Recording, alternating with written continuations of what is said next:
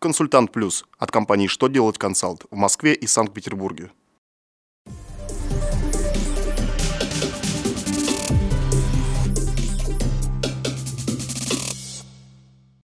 Добрый день! Для вас работает служба информации телеканала «Что делать ТВ» в студии Алексей Шардуба. В этом выпуске вы узнаете, как налогоплательщики могут получать возмещение НДС быстрее, какие санкции предлагаются в отношении юрлиц, дающих взятки в интересах связанных с ними компаний, предоставляются ли детские вычеты родителям отчисленных студентов. Итак, о самом главном по порядку.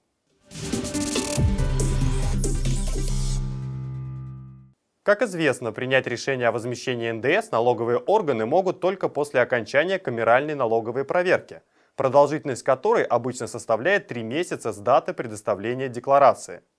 Однако ФНС России при проведении камералок предложила применять риск-ориентированный подход.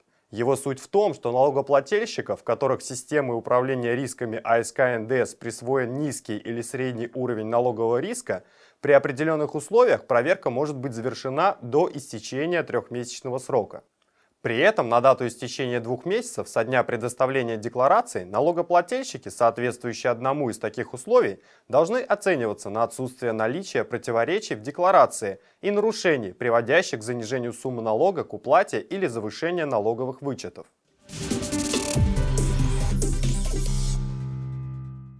На рассмотрение Госдумы поступил законопроект, предусматривающий штрафы за взятки в интересах, связанных с этой организацией лиц. В настоящее время предложение или обещание незаконного вознаграждения штрафуется только если оно совершается юрлицом в своих интересах или от его имени. Сумму штрафа изменить пока не предлагается. Как и прежде, он составит от 1 миллиона рублей с конфискацией денег, ценных бумаг и другого имущества.